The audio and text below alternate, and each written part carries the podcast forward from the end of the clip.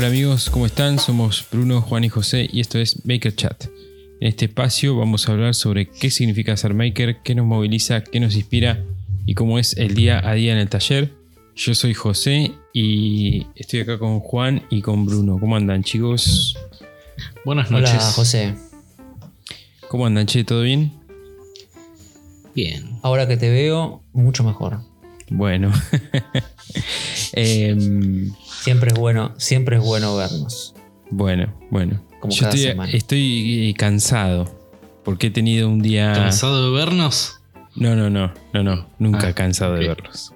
¿Puedo arrancar Ok. con una pregunta? Dale. No llovió, pero ese pluvial que pasa por debajo de tu taller, ¿sobrevivió? Sí, sobrevivió. Bien. Sí, sí, sí. Ahora, la siguiente pregunta es, ¿la carpeta que separa el centro de la Tierra de tu taller, ¿sobrevivió? Sí, sobrevivió. Sí. Bien. O sea que la máquina que compraste y que te mudaste a tu taller no era tan pesada. No, no, la máquina era muy pesada, pero mm, eh, tengo un buen, un buen piso en el taller. Y un motivo para festejar, evidentemente. Sí, evidentemente voy a sacar Porque el reloj porque lo eso- golpeo en la mesa. Eso significa entonces que el día del lunes, como te habías prometido, el señor fletero de máquinas gigantes Sí. logró su cometido de mover esa cantidad estúpida, Sí, el- digamos, el de maquinero- cantidad de hierro. Sí, el maquinero se apersonó a las ocho y media, levantó la máquina, Munido de su máquina munido de su pluma, Sí. su hinche pluma. eh, eh, y, y nada, me la dejó en el taller, la, colo- la, la- la pusimos en su lugar. Eh, Casi como un rapi que agarra algo y te lo lleva. en dos horas eh, se había ido el flaco. Se había ido del, del taller. Sí, tuvimos un, tuve un temita ahí que resolver que no me lo esperaba, que es que la, la mesa que baja y sube em, tiene un tornillo abajo. Y ese tornillo, em, cuando la mesa baja, el tornillo baja y atraviesa el piso, digamos. Este, Ah, Así que como si fuera poco, tuve que dejarla en un lugar a la fresadora, hacer un agujero, cerrar la... em, perdón, volver a poner la fresadora en ese lugar y... mm, eh, y nada, fue como toda una historieta ahí, eh, tener que hacer todo eso. o sea, Bueno, pero la por suerte, en- por suerte es liviana. Sí, por suerte es livianita. ¿Cómo la moviste sola?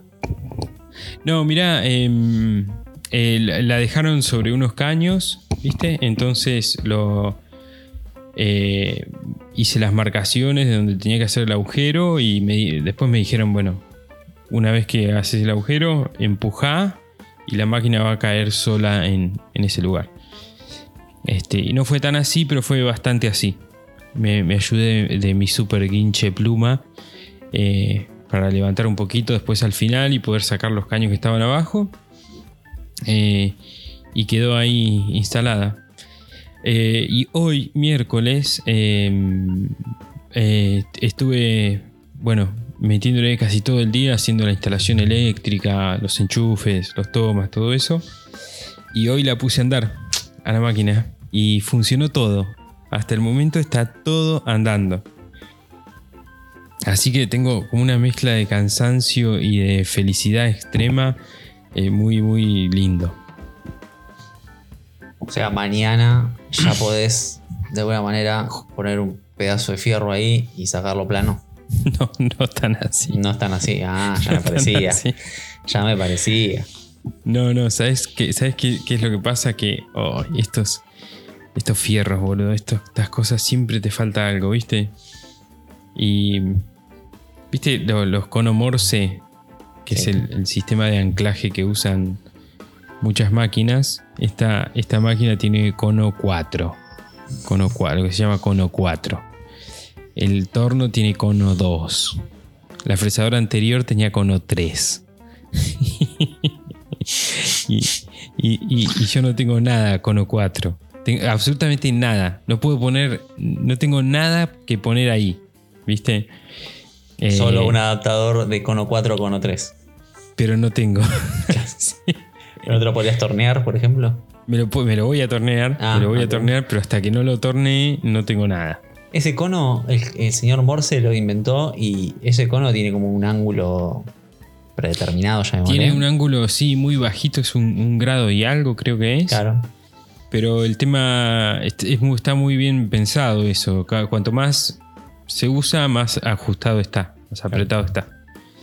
Eh, y al tener ese sistema de cono, digamos, es, es muy eficiente la, el funcionamiento del anclaje ese. Claro. Y a su vez es muy fácil de, re- de remover la pieza. Claro, pega. pero No, con un golpecito del de otro lado, claro. truc, se sale. Este, pero bueno, tengo que tornearme mañana, supongo que lo haré, pasado mañana, me tornearé un cono 4 y pondré una fresa, un algo para poder ya usarla. Como bien dijiste, y se dice en general, tenés la herramienta que fabrica herramientas. Así que Sí. Sí, tal cual, tal cual. El otro día escuchaba también otra frase sobre el torno que era muy interesante. Ah, no, ah, no, esto, esto, esto es tema de podcast para otro día.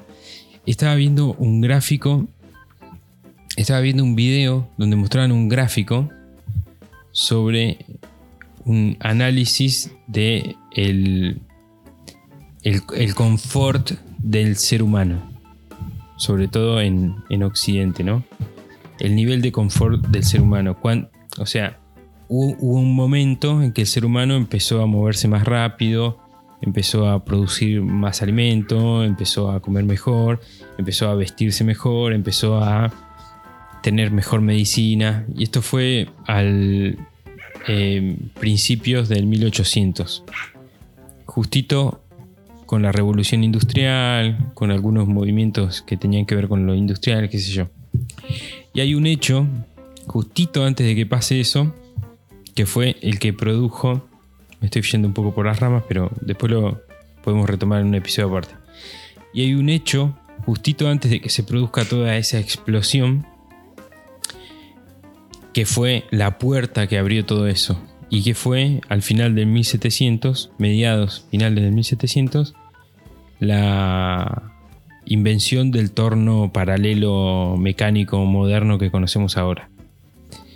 Este, así que ¿Cómo justifica la invención del torno en, el, en- o sea, en, en el- en la capacidad del hombre de generar máquinas rotativas?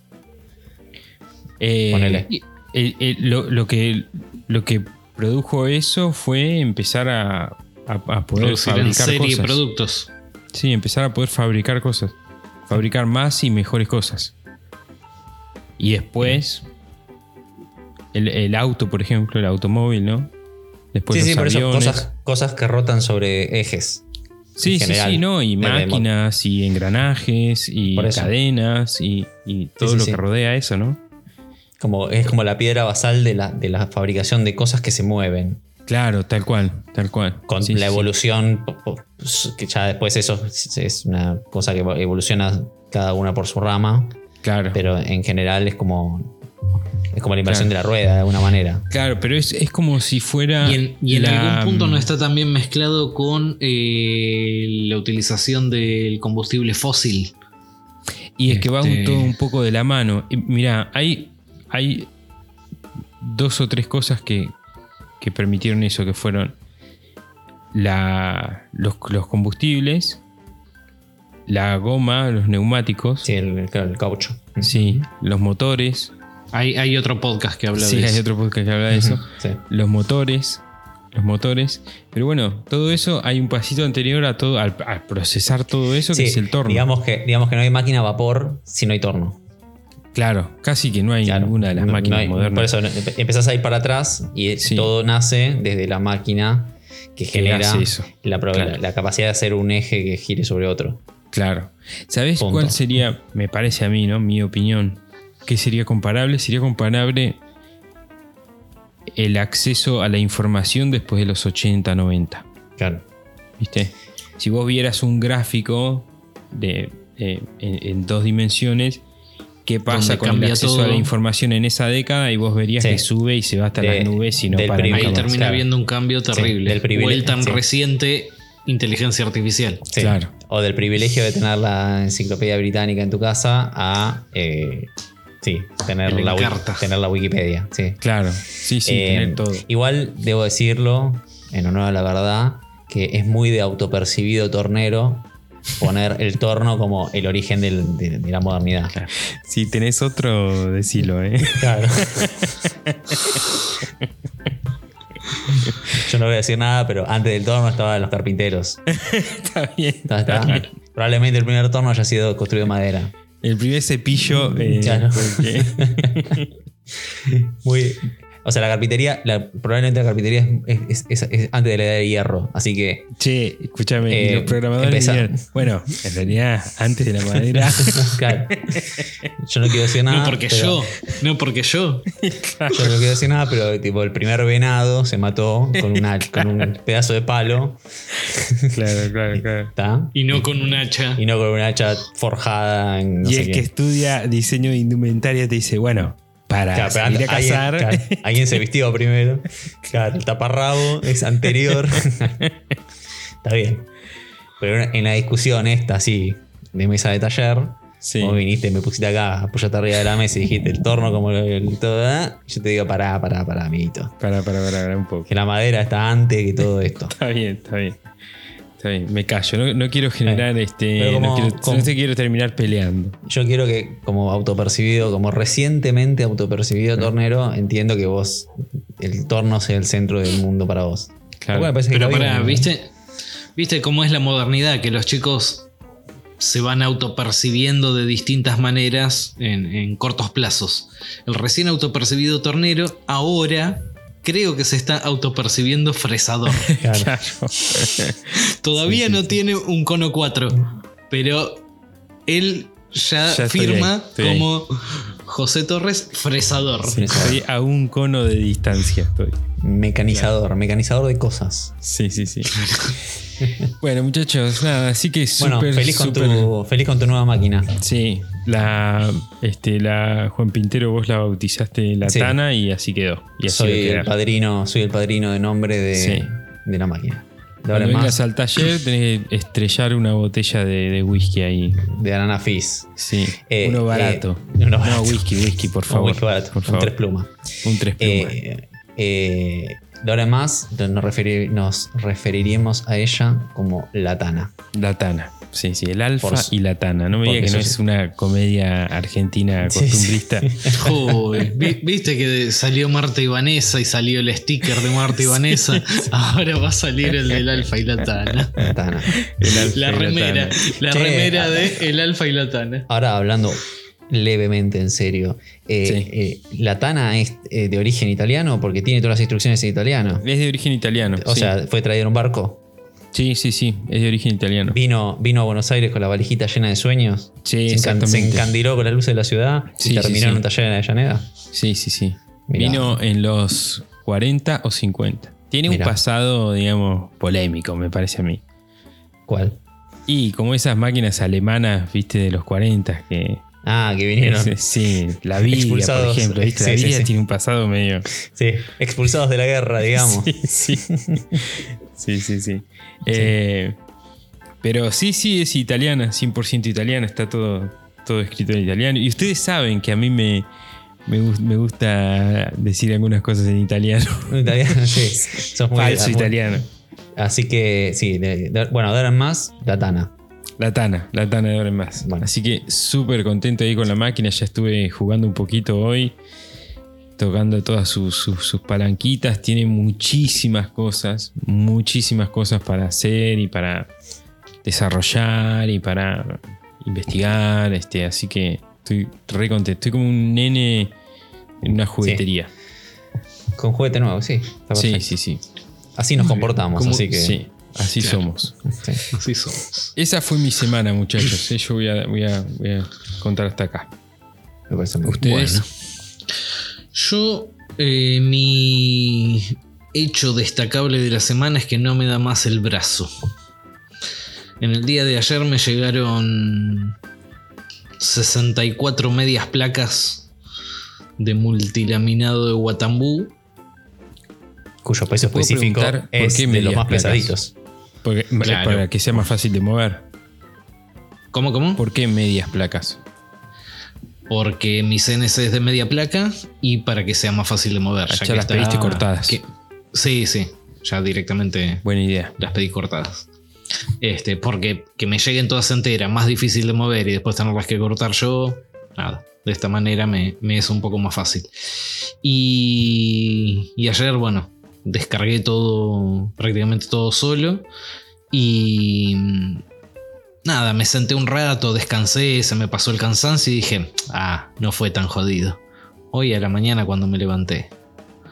Me Mami. dolía el brazo, pero eh, músculos que no me acordaba que tenía en el cuerpo.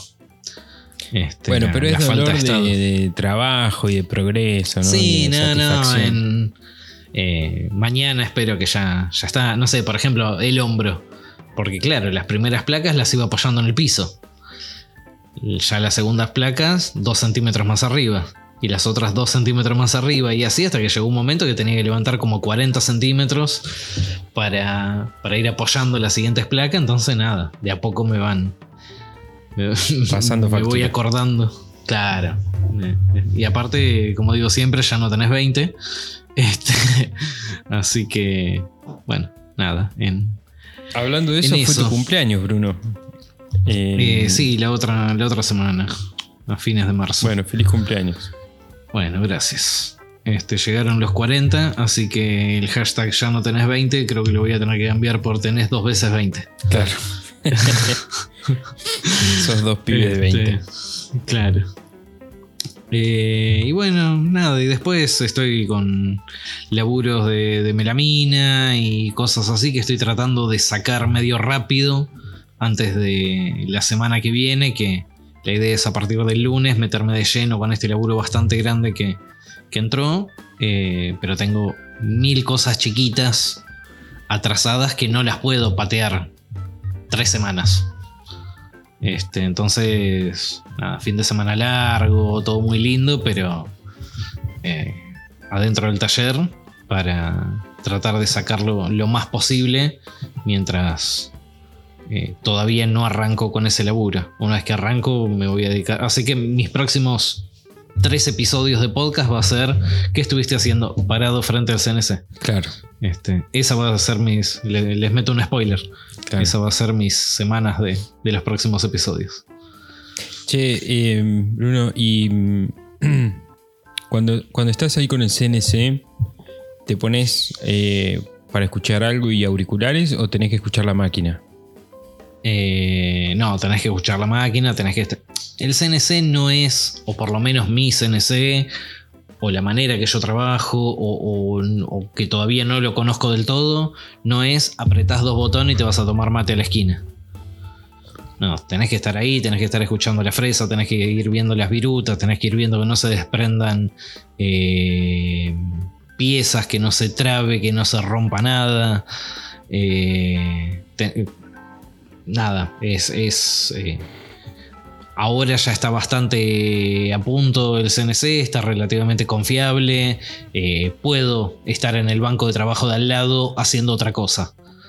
Eh, no puedo ponerlo a trabajar e irme a comprar ropa a Avellaneda. Claro. Este, pero. Pero no, es una máquina que tenés que estar encima. Sí podés estar, no sé, escuchando algo, pero no ponerte auriculares al punto de no escuchar la máquina. Claro. No, no, tenés que. Si bien labura sola, vos tenés que estar ahí pendiente, tenés un botón de parada de emergencia, que ante cualquier cosa salís corriendo y, y apretás el, el botón ese. Me, me ha pasado ahora el multilaminado este que compré. eh, en teoría es todo de, de muy buena calidad, es tipo premium y eso, pero me ha pasado de cortar fenólicos de pino eh, de calidades mucho más bajas, que cuando termina de cortar la pieza se me despega las capas intermedias del fenólico. Y esa pieza de madera suelta arriba del CNC se traba en- entre la fresa que se está moviendo para cortar otra cosa y no sé qué, y me ha hecho fuerza en la máquina, fuerza en los motores, perder pasos, eh, cosas así heavies. Se me ocurre que siempre como, es preferible. como si fuese la película Destino Final, que la fresa agarra un pedazo de astilla de madera y lo dispara. Y lo dispara y te Te- da y- justo en el ojo. y te lo clava. Claro, claro, Y exactamente. desencadenás una serie de accidentes. A mí me da mucha este, impresión eso del, del torno CNC, de la- del router CNC. Esa cosa de que, eh, digamos, es como que le haces el mapa y después no, te queda más que rezar a que salga todo bien. No, no, no, como que no lo puedes controlar mucho, ¿no? No. Este, lo único que tenés es pararlo. Claro. Estar cerca del botón de, de parada de emergencia. Es exacto. Vos podés pararlo, podés pausarlo, podés ponerle. O sea, tenés tres botones: pausa, stop y parada de emergencia. ¿El stop qué Este, Se frena en el lugar. El, el pausa te frena los ejes, pero sigue eh, moviéndose lo que es el lucillo. Le pones play y después sigue andando. El stop hace una parada más rápida, frena el lucillo todo, pero no perdés el G-code. O sea, no perdés la línea del G-code. Prendes de vuelta el lucillo, este, mm, le das play y por ahí perdés algún paso, por ahí perdés alguna medida, pero continúa. Y si le das del botón de emergencia es casi como desconectar la máquina. Este, se frena Claro, todo. Patear el enchufe.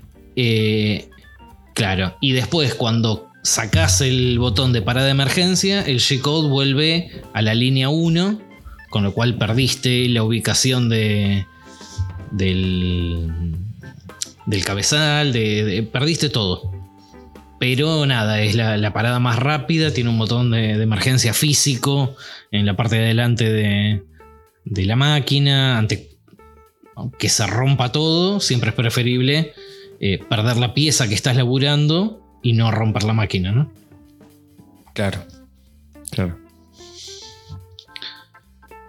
Igual es más Este- habitual romper la fresa que, que pararlo, ¿no? Mm, no sé, ¿eh? No, yo hasta ahora rompí una sola fresa porque Ah, nada. una de esas vueltas que se me estaba... No, no, que, que incluso no lo rompí laburando. Una de esas vueltas que se estaba trabando y, y perdió pasos, no sé qué, empezó a hacer un ruido bárbaro, botón de parada de emergencia. No se rompió la fresa y estaba con, con Mariano y agarra y me dice, uy, seguramente rompimos la fresa, ¿no? Y le digo, "Y no sé, déjame ver. Y me traje el puente. Pero Claro. nunca levanté el EGZ. Este, la fresa estaba clavada en la madera y con la máquina parada me traje el puente sin levantar y ahí fue que partí la, fre- la fresa. Pero Claro. laburando y eso no, no. Y eso que laburo por lo general con fresas de 4 milímetros. Este, ya cuando laburas con fresas más grandes todavía no, no las partís. Este, por lo menos laburando no las partís. Este. Bueno, ¿Qué bien. más? Sí, sí, después estaba viendo que si tenía alguna otra cosa destacada en la semana, pero no, eso. Eh, laburo de melamina, este, jugando un poco con el láser y, y haciendo un par de cosas, pero no, no mucho más así de forma destacable. Solo tu brazo, hay que empezar al gimnasio. Exactamente. Sí, estaba pensando. O, o empiezo el gimnasio o me hago un carrito para trasladar placas. O, o Sale algo, carrito. Sale carrito. sale, sale Sale- carrito, tal cual. Sale carrito. Tal cual. Sale carrito bajador de placa. ¿Cómo se nota que me conocen el ustedes? carro. Sí. Más vale. Bueno, yo les cuento. y una cervecita. Yo les cuento algo que. Yo les cuento que. eh, esto que, que mi semana estuvo medio offline, pero estuve trabajando en un sillón. Un sillón tipo de jardín. Qué buen Eh, proyecto. Como estoy haciendo un proyecto de, de- O sea, una amiga necesitaba. Quería hacer una especie de como jardín seco, creo que se llama, que es como sacar una parte del pasto de tu casa y poner piedras. Sí. matar como todo el pasto, poner piedras, hacer una especie de. de- De desierto. sí, De de fogonero. cordón. Fogonero, sillón, mesita ratona, bueno, todo ese proyecto. Entonces, ¿quién lo va a hacer? Yo. Así que estoy en eso. Pero mm, es un proyecto como de varias etapas, porque se va haciendo como cuando se puede. Y estoy en el, en el asunto de los sillones de exterior, ¿no? Y me lo puse a hacer y yo nunca hice, en toda mi corta vida como carpintero, eh, un elemento que sea usado para ser sentado. Es decir, Qué yo bueno. jamás hice una silla, jamás hice un sillón, jamás hice un... eh, nada. Un que- taburete, un banco, un. Nada. O sea, hice un banquito para el taller, digamos, pero con una altura X.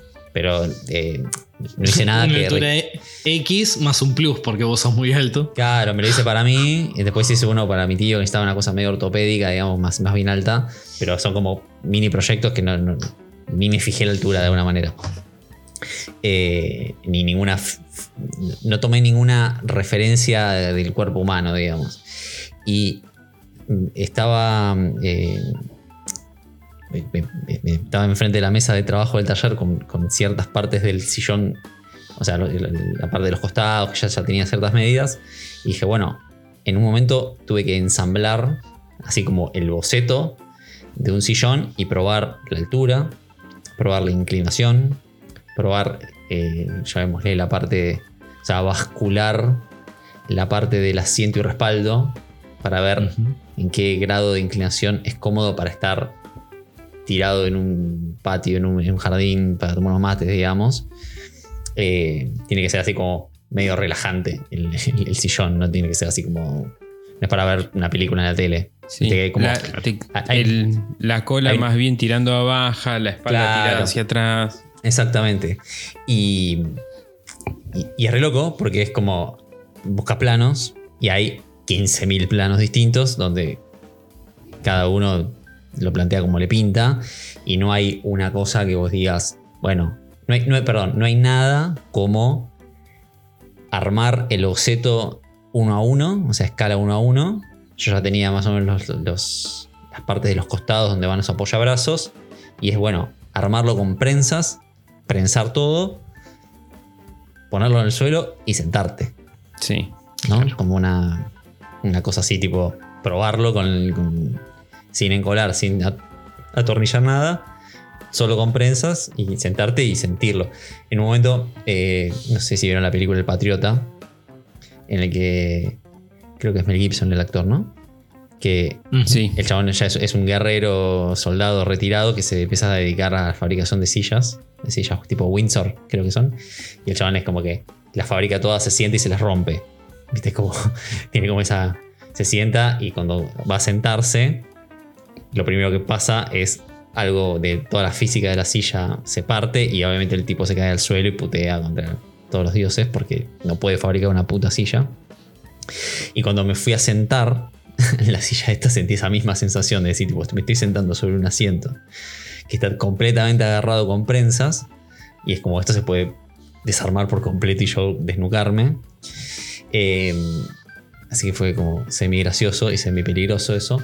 Pero más No allá lo de eso... filmaste eso. No, no, no, no, Eh, eso- ahí Podría tenías que poner la cámara. Podría, podría haber sido, sí, una, una buena, una buena, un buen contenido.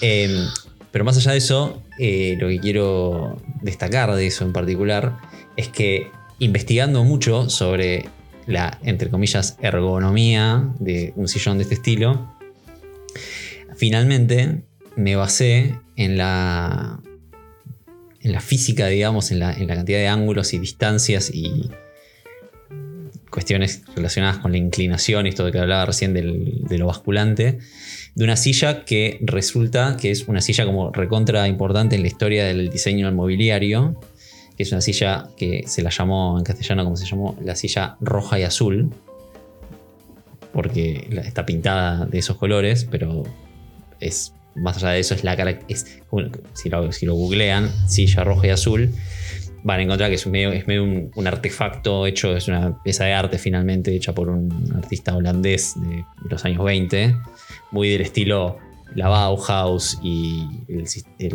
esa, esa onda así medio pieza de arte funcional, pero que es un mobiliario que cumple con las necesidades de ser una silla en este caso. Y me basé en esa física, en ese largo de respaldo, en, ese, en esa inclinación, en ese ángulo de estar inclinado. Y fue el ángulo que probé y fue como el ángulo perfecto. Me senté con los almohadones de tipo la goma espuma que ya tengo. Y fue como, sí, es así, es esta, este- esta es la medida perfecta para levantarme.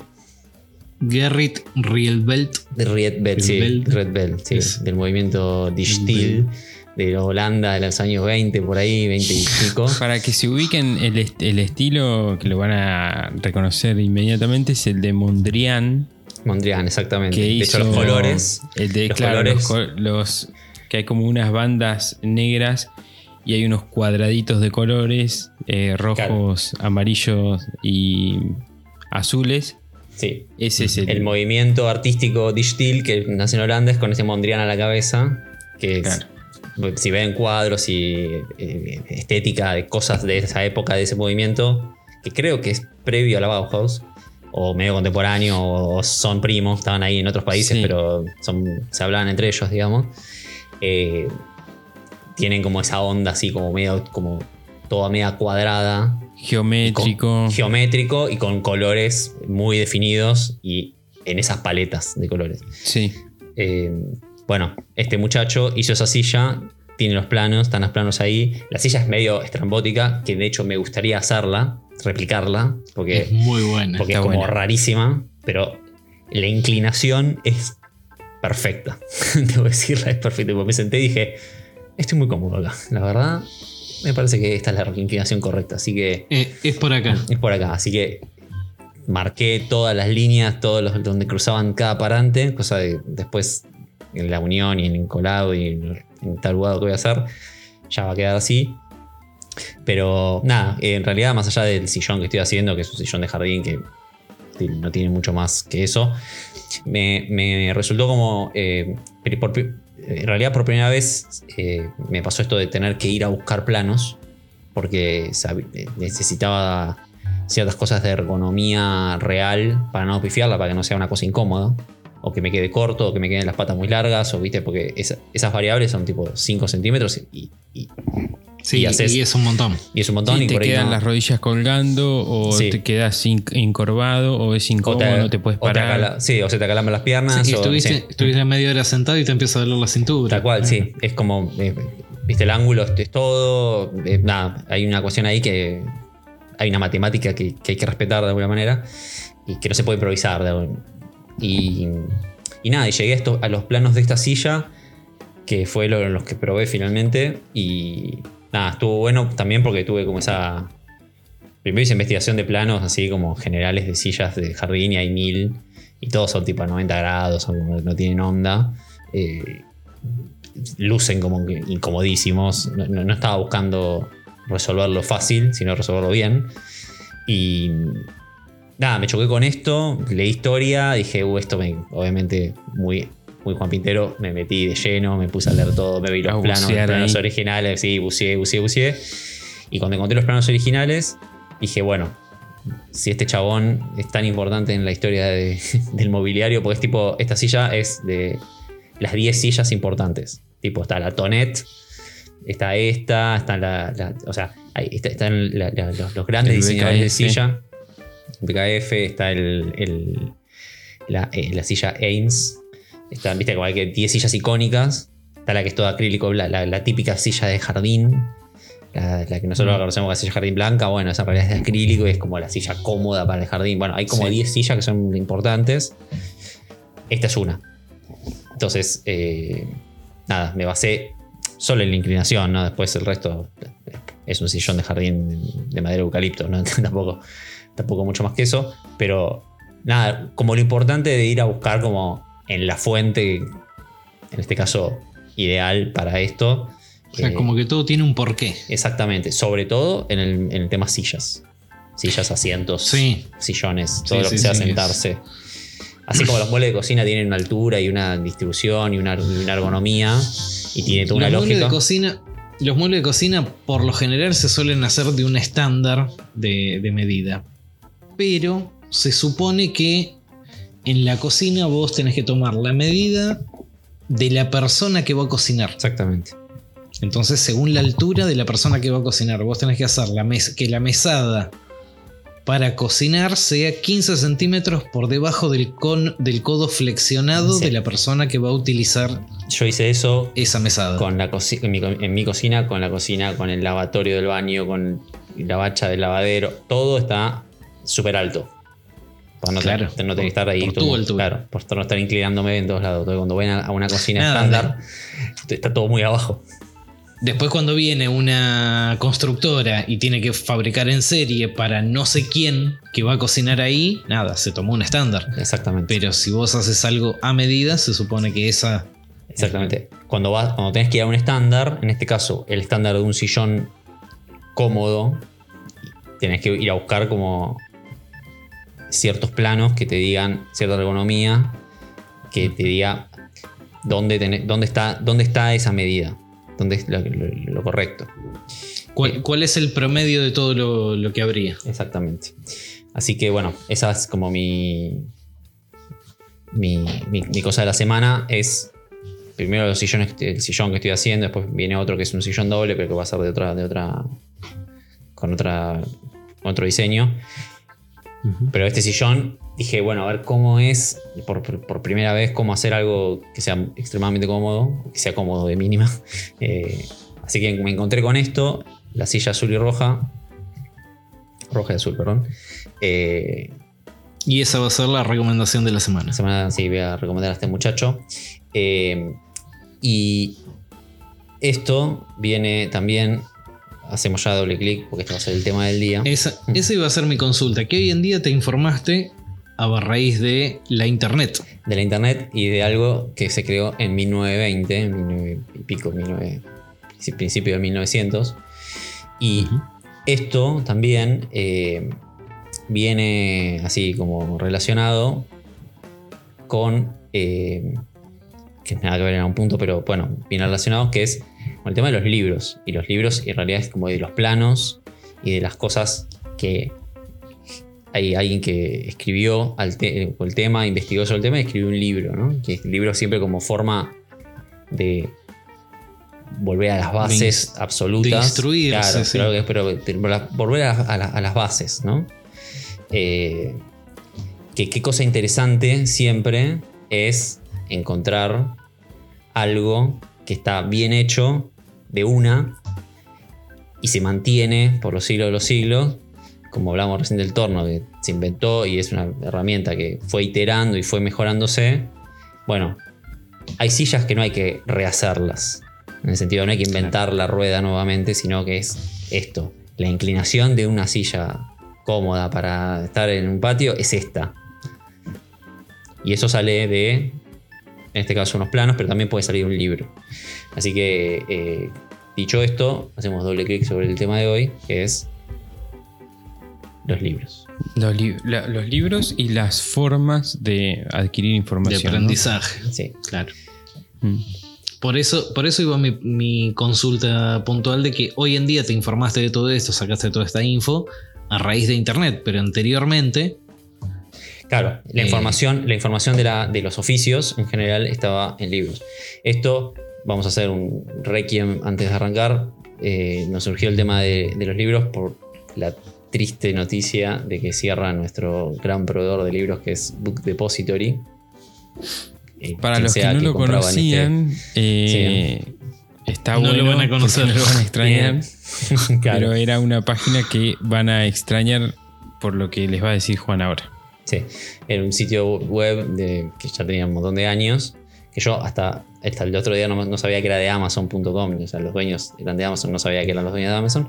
Bueno, decidieron cerrarlo y era un sitio que vendía libros que los enviaban a todos los lugares del mundo con envío gratuito y te llegaban, sobre todo a este país que las cosas a veces llegan, a veces no. Bueno, los libros llegaban siempre porque los libros no pagan impuestos y porque siempre llegan.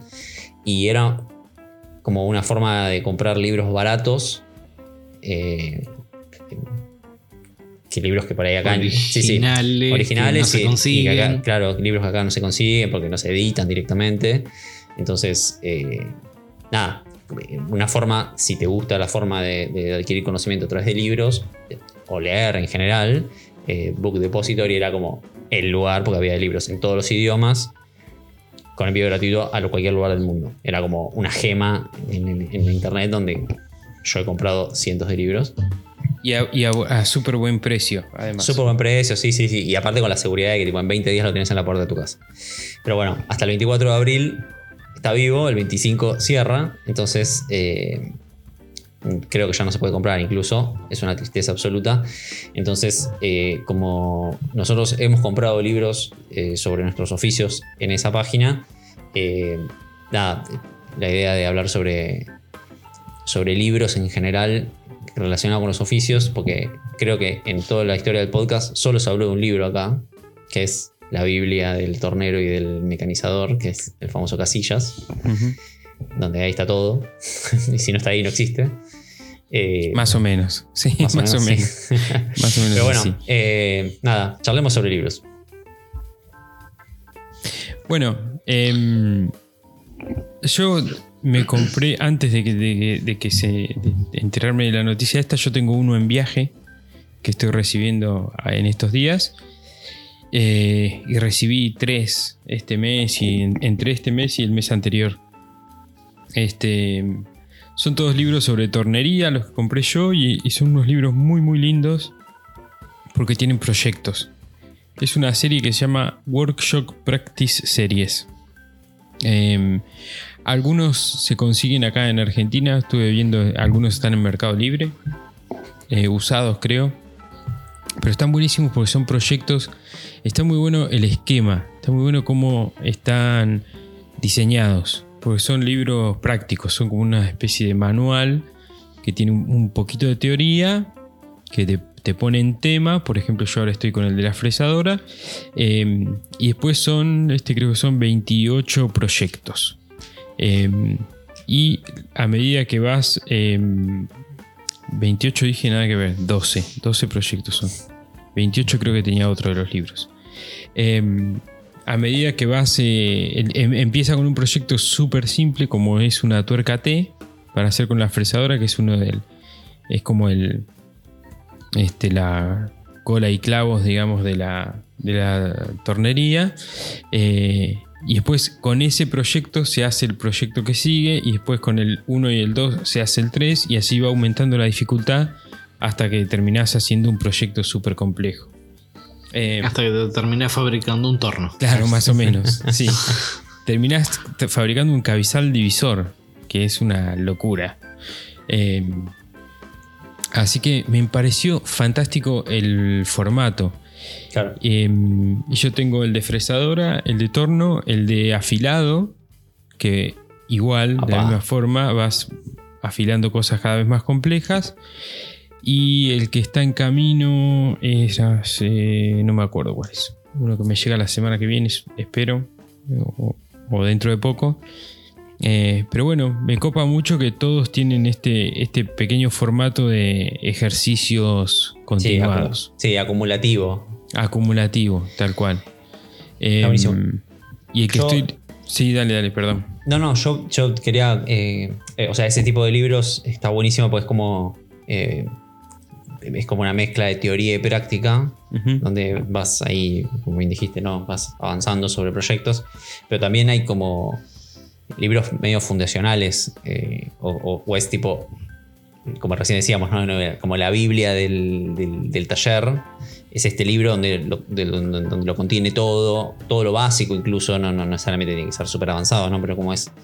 ¿Qué libro, ¿Qué libro dentro de lo tuyo es el que tenés que leer, o ojear, o tener como referencia para.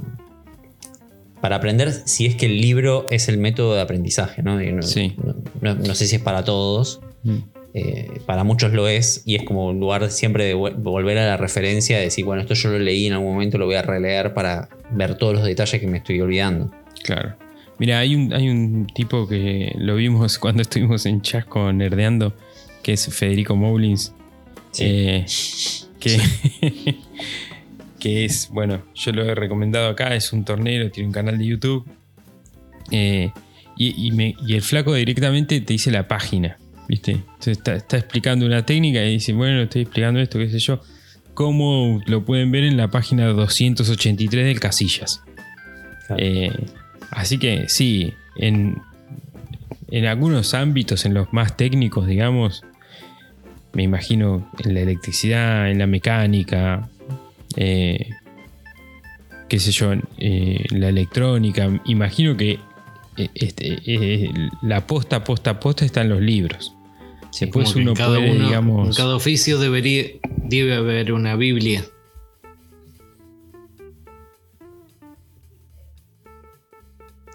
Te decía. no, te escuché, Bruno, ca- perdón. Como que en cada oficio debe haber una Biblia Claro. para, Claro. para cada uno. Sí, sí, sí, yo me imagino que sí. Sí, sí, sí. Em, Yo en el mundo de la carpintería, eh, según investigué levemente, el- la Biblia de la carpintería es un libro que se llama Técnicas de Carpintería, así no se mataron mucho con el nombre, Técnicas de Carpintería, de un tal Paul Forrester, que, ajá, me suena. Que es un libro que está traducido a no sé cuántos idiomas, eh, obviamente está escrito, escrito en inglés, pero después fue traducido a muchos idiomas, está en castellano, y, y es, un es el libro que me lo regalaron para una Navidad, y es un libro que explica desde el árbol, el nacimiento del árbol, cómo crece el árbol, eh, de esto de cómo son los anillos, por qué son los anillos, qué material es, la parte blanda, la parte dura, el- cada, cada parte de la madera, como así muy a nivel forestal, llamémosle, y recorre todo lo que tiene que ver con la carpintería, absolutamente todo, sin nada práctico, es todo desde afilado de herramientas, cómo se hacen las cosas, las técnicas, los encastres, eh, hasta llegar al- hasta el final del libro que te habla sobre tallado de madera, sobre eh, marquetería, sobre ya como la, la Hay- parte, hay la una parte- final. Hay una parte que te muestra hasta la disposición óptima de un taller. Sí, Sí. tal cual. eh, distribución de- de- de- desde el tablero de herramientas hasta, la- hasta el mapa de un taller que debería tener. eh, Termina también con un poco de tornería, me parece, si mal no Sí. recuerdo. Tornería. Sí, sí, al final es como, bueno, eh, eh, cómo hacer, cómo curvar madera. Sí. eh, no sé, digo, por eso de- habla desde el árbol como cosa, el aserrado más grueso, así, si es eh, longitudinal, transversal, todo eso que, que es esa, esa parte, digamos, la madera, el secado de la madera. Bueno, todo el proceso, cepillado, eh, los encastes, pues, to- todo, los métodos de adhesivo, todo, todo, todo, todo, todo, todo, todo tiene que ver con la carpintería. O sea, vos lees ese libro y tenés un gran pantallazo sobre básicamente todo lo que se puede hacer en carpintería. Claro. Yo tuve en una oportunidad, di, di- y la única vez que lo hice, di clases online a una chica que estaba en Chile, en un pueblito de montaña de Chile. Y bueno, quería aprender un poco y la mejor forma que encontramos fue hacer como una especie de charla por Skype, qué sé yo. Y no hicimos muchas clases, creo que hicimos 4 o 5. Se fue, digamos, perdiendo el interés. Diluyendo. Sí. Eh, y me acuerdo que mi referencia fue ese libro. Porque está muy bien. Es, como decías, Juan, es la. Digamos, el, el manual. El Sí, sí, manual. sí, es como Sí, vas es- avanzando. Es un libro chico. Sí, Es un libro chico, no, no es un libraco. Este, y, Tiene como, y tiene como, la- tiene como las pequeñas. O sea, te va llevando, te va llevando el caminito a las miguitas de lo que vos tenés que ir aprendiendo de todo lo que tiene que ver con lo relacionado con la carpintería. tal cual. Sí. Tal cual. De hecho, no sé dónde está. Recién que lo mencionabas, digo, ¿dónde? Sí. Pero bueno, ese es el, me- me parece dentro de la carpintería, es como el libro a tener. Claro. Sí. Porque ahí está todo. A mí me pasó cuando, cuando estaba. Después, si querés ahondar en algún tema, obviamente, Obviamente. te tenés que ir metiendo, pero ahí tenés un pantallazo general de todo. Sí, sí, sí, a pleno.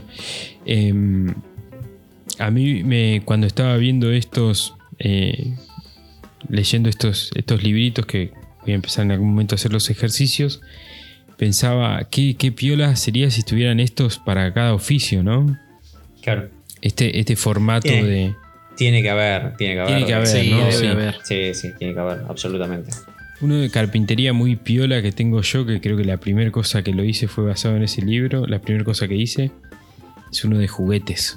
Eh, Mm, construir sí, juguetes los en madera, algo así se llama. Sí, los tengo. Creo que vienen tres. Sí, o dos o tres. Sí, yo tengo uno de esos que hice el camioncito.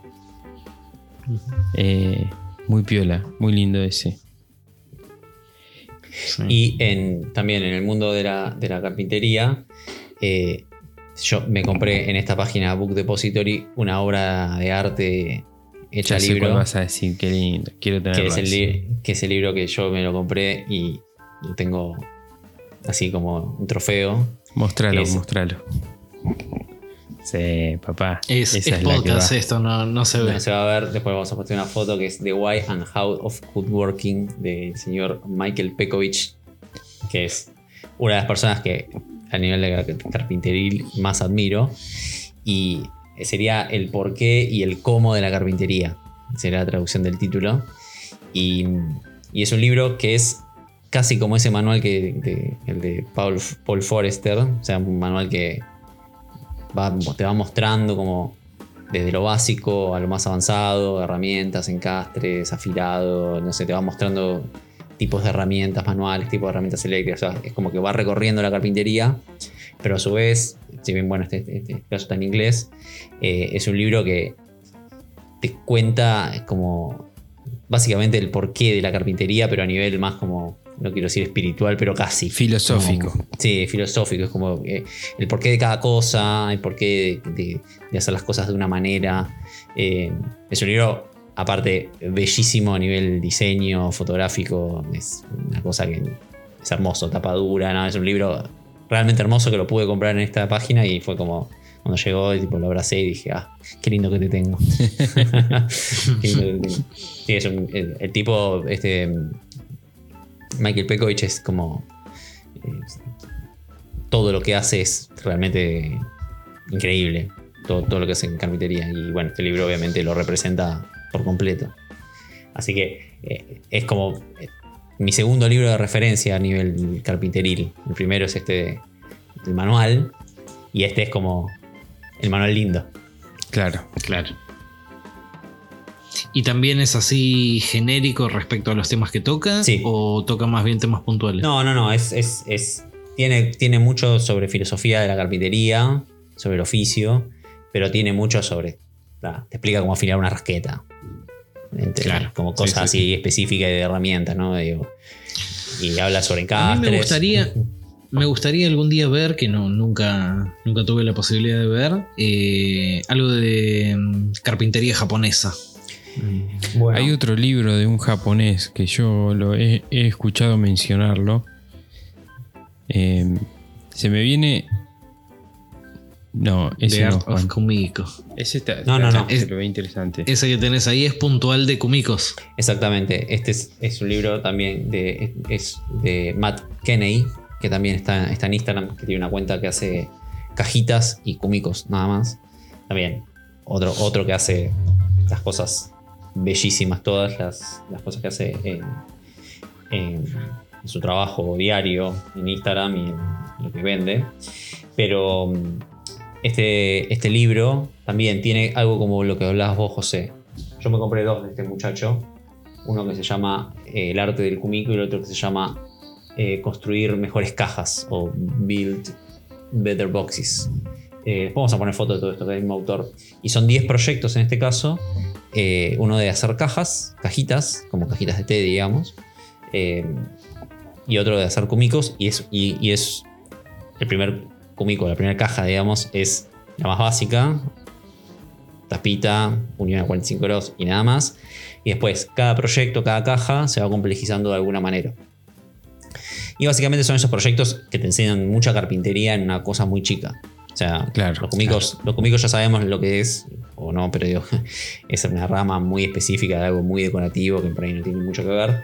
Pero el de las cajas en particular Eh, también es un libro que es como de paso a paso, con, eh, con planos, con eh, técnica, con fotos de técnica, con, con- con- con consejos sobre desde seguridad, afilado, eh, fabricación de plantillas, no sé, tiene de todo un poco, donde cada proyecto se va complejizando un poco más Claro. y, y tiene esto de. No es acumulativo como el que vos, como que vos nos contaste, pero es acumulativo a nivel, a nivel técnico y conocimiento, finalmente. Sí, eh, está, está, está buenísimo ese esquema porque si vos los vas haciendo efectivamente y seguís los, los ejercicios, este, vas aumentando tu, tu nivel técnico, proyecto a Claro. proyecto. Ese, ese tipo de libros entiendo que lo más jugoso es justamente ponerse a hacer los Sí, proyectos. sin duda. Sí. Porque Tiene podés dos- tener todo. Tiene, para, mí, Toda la sí, teoría. para mí tiene como dos, dos aristas. Una es netamente inspiración y la otra es agarrar y replicar el proyecto con los planos, las medidas exactas. Eh, yo en particular, digamos, por ahí no me puse a hacer ninguna caja del, del- del- del libro, pero sí utilicé, no sé, algunas plantillas para hacer eh, tiradores, por decirte, Claro. de una de las cajitas. O las técnicas que él Claro. usa. Cómo, cómo utilizar para centrar el tirador dentro de una tapa. No sé, cosas así que es, que es una técnica que te está mostrando en para hacer la tapita de una caja, pero que vos la podés en la praxis Sí, del la- taller, la, la implementás en lo Sí, que lo quieras. haces en una cajonera. Exactamente. Pones el tirador del frente del cajón. Exactamente, lo implementás donde querés. Entonces ahí es donde por ahí los libros te, te pueden abrir la cabeza desde otro lado. Claro. Más allá de tener los planos y tener las proporciones y tener materiales, técnicas de pintura, técnicas de acabado, te habla sobre todo tipo de acabado. Es como, bueno, te hay un montón de teoría. Claro. Eh, del otro lado también es como, bueno, el conocimiento que, que- vos puedes utilizar en cualquier cosa. Lo que hay mucho en, en carpintería es sobre encastres. Claro, Muchos sí. libros sobre encastres. También. Tipo el gran libro del encastre. El encastre y tú. Eh, Sí. ese tipo de. Eso que decía Juan de poner a, a la práctica más allá de la teoría me hace acordar a la, fa- a la frase esa que dice el conocimiento sin acción no genera resultados. Claro. Exactamente. Ahora, ahora eh, es- sí. Yo tengo. eh, ese lo tengo en PDF, no lo conseguí en, en- en- en físico. De, de un, eh, un libro que es. eh, creo que se llama El arte del encastre. Sí, Art que es, of Joinery. Eh, join- exactamente, el arte de, de- of joinery, que es un libro donde solo te muestran dos maderas unidas, desde la encastra media madera a 90 grados en la, en la punta de, de- de dos, de dos pedazos de madera, de ahí en adelante todos los encastres, son tipo 120 encastres. Bueno, el último es el encastre japonés que tiene cinco piezas que encastran una dentro de otra y termina que no se ve nada, bueno. Pero arrancaste por el media madera en la punta. Claro. Claro. Después pasa el media madera en la mitad de, una, de, una- de- de un listón. Después pasa el media madera con no sé qué. Bueno, va, va evo- evolucionando la complejidad. Caja, caja y espiga, Claro. caja y espiga pasante, Sí, sí, después la, la pasante con. Milano. con- sí, va- pasa por todo. Cola de Milano a media madera, bla, Sí, bla, bla. exactamente. Lo va complejizando paso a paso. Obviamente, solo para saber que existen. Y que, y sobre todo, lo interesante de ese libro en PDF era que vos veías un encastre y te decía: Bueno, esto se hace así. Está la técnica correcta de hacerlo. Se ve así, te- terminado, y te dice: Bueno, esto es fuerte para Aplicable, a aplicable, tal claro, cosa. viste, La, la- la caja de espiga Bueno, es muy fuerte para una cosa, pero muy débil para otra. Bueno, Vos sabés que ese tipo de encastres me acuerdo haber visto un montón y, y muchos, te diría no muchos simples, sí varios complejos cuando estuve en la muestra de Germán Plessel. Claro, Este, Vos entrabas a, a la muestra, en el fondo tenías todos los, los muebles eh, hechos algunos por él, otros por sus alumnos, o, o en esa muestra creo que eran todos proyectos de, de alumnos de él. Pero ni bien entrabas a la muestra en el pasillo, todo el lateral, toda la pared del costado era una mesa, todo con tablitas, o sea, Claro. dos Claro, él, listones. él hace un, un taller que es solo de un encastres. workshop, Sí, Entonces, sí, sí. que Y- es y unir dos tenías todas las muestras. Claro. Exacto. Tenías todas las muestras de, de encastres y nada, vos ibas y sacabas las piezas, ponías las piezas, calzaban, pero espectacular. Este, y, y claro, vos ves eso y decís, esto tiene muchas, pero muchas horas de práctica.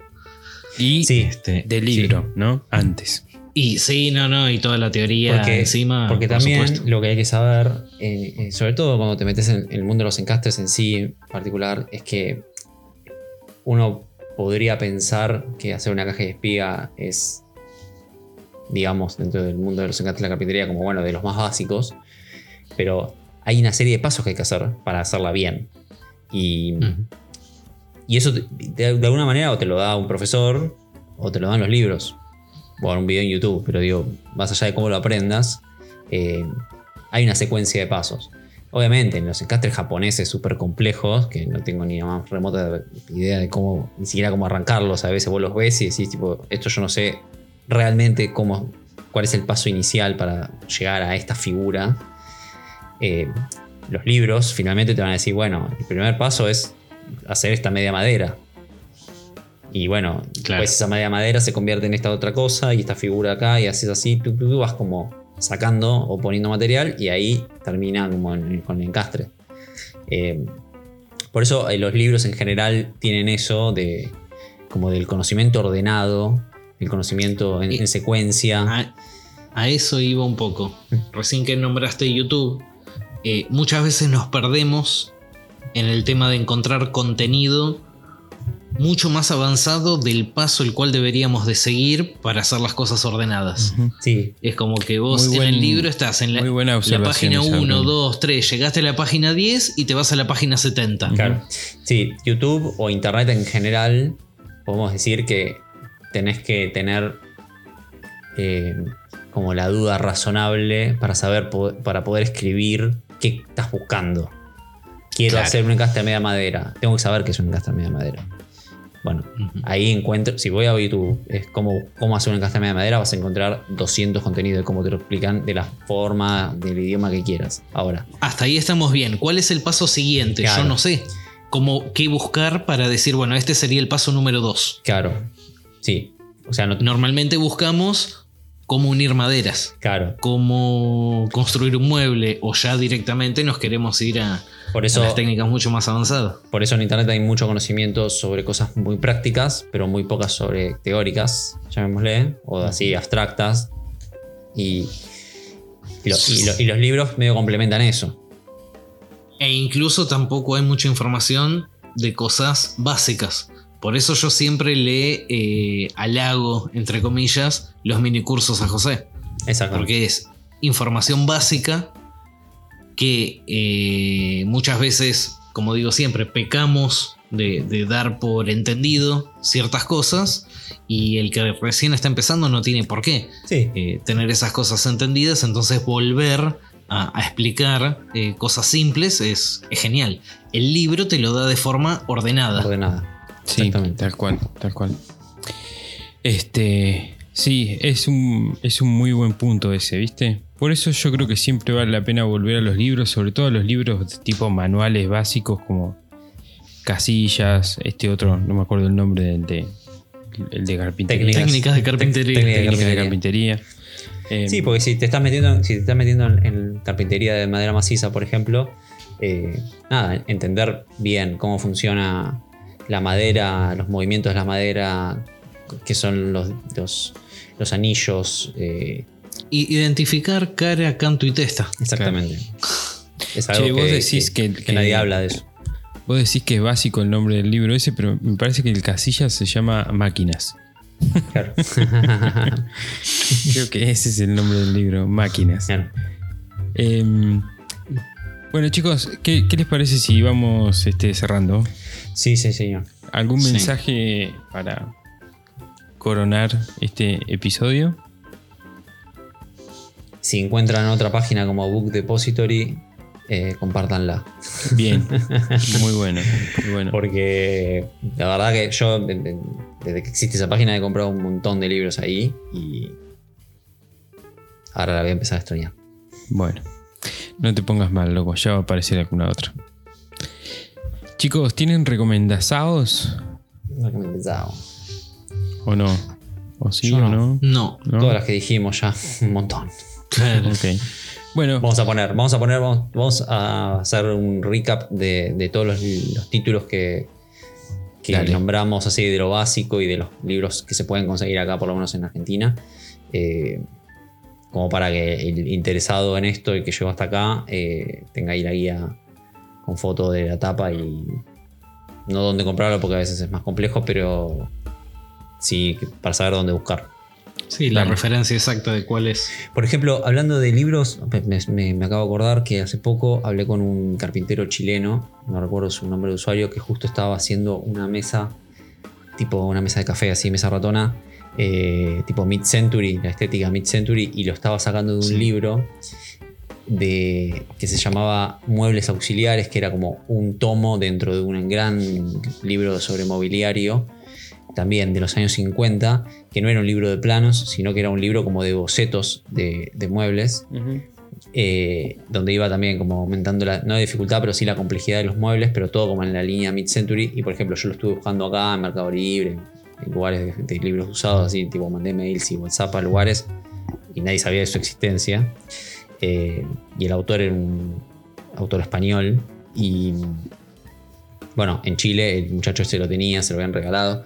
Muy interesante, no lo conseguí ni siquiera en PDF, pero viste esas cosas que son esos libros que son como de referencia, que si vos querés hacer un mueble con una estética en los 50, bueno, ese libro tenía todos los muebles auxiliares de las casas de los años 50, todo boceteado así como a mano, con unos dibujos espectaculares que estaban buenísimos como referencia estética directamente, ¿no? Ya ni- es el Pinterest de los años 50 eso.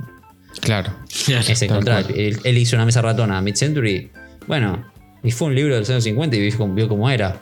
De Claro. verdad. Claro. No, la- Claro, la- de, de- de qué época es? De tal época. no me voy a mid-century, eso. claro, no el mid-century hecho en 2023. No, Claro. no, mid- mid-century como se hacía en los 50, con la estética de, los- de esa, de- de esa época, los encastres, los tipos de madera, etc. Y la mesa está espectacular y estaba sacada de ese libro. Nada, esas cosas, como esto de que pasó de la silla, de la inclinación de la silla. eh, nada, hay un montón de esos libros también. Está bien. Me hiciste pensar Sí. que incluso hay, hay proyectos de libros que son como clásicos. Que, es, que, que nacen de un libro, ¿viste? Ahora no se me viene ninguno a la cabeza, pero creo, creo haber, haber visto varias veces, más de una vez, eh, proyectos clásicos que son de libros. Este es el clásico proyecto de tal libro. Y Claro. que todos los carpinteros en algún momento lo hacen. Claro. Sí, es como hacer el, el- con la fresadora, con el torno, ¿viste? El, el punzón, Claro, el nivel. tal cual. el- sí. En, eso. en los Sí. libros de. En, el- en la tornería hay toda una rama que se llama. Los. eh, los ingleses dicen maquinista al tornero, digamos, lo que nosotros llamamos tornero. Y mm, está, hay muchos libros sobre lo que sería el maquinista casero, digamos, ¿no? El home Claro. machinist. Eh, y un clásico son los motorcitos de vapor. Claro. Entonces, ves en YouTube, ves un montón que están haciendo sus motorcitos a vapor. Entonces, un este, videos en el recipiente, otros en qué sé yo. Y hay libros, perdón, proyectos que son clásicos. ¿Viste? Tenés que hacer el motorcito de Juan Pintero. ¿Viste? Claro. Eh, Si haces, claro, si haces el, el banquito, que Claro. yo hice en segundo año en la secundaria, que tiene cepillado de Claro. rectificado de madera. Tiene encastre a media madera, tiene encastre ca- ca- caja de espiga y unión con tarugos. Claro. Listo. Ya con eso tenés los rudimentos básicos para hacer casi cualquier cosa. claro, tal cual. Exacto. Tal cual. Chicos, eh, nos No vemos hablamos- la semana que viene entonces. Perdón, Sí, no hablamos de la revista Mecánica Popular, también. No, bueno. que, es, que es un libro en sí mismo. Es un libro en sí, son un montón de libros en sí mismos, sí. Sí. Mucho menos eh, en profundidad, tocan todos, Sí. ¿no? Es, es una Sí, revista. una revista, claro. Pero sí, ahí hay proyectos, hay teoría, hay historias, hay de todo. Está buenísimo. Yo soy muy fana. Ah, te lo quería nombrar para que, porque sé que sos fanático. Bueno, chicos, nos vemos la semana que viene. Adiós. Chau, gente, gracias. Bueno, amigos, esto eh, que acaban de escuchar es Maker Chat. Nosotros somos Bruno, Juan y José. Espero que les haya gustado este capítulo. Eh, gracias por estar ahí, compartir este momento con nosotros. Pueden escucharnos en YouTube y además seguirnos en Instagram, donde vamos a dejar todas las recos y las detalles de las cosas que, que hablamos en este capítulo. Así que, que es arroba makerchat.podcast. Chao gente, hasta la semana que viene.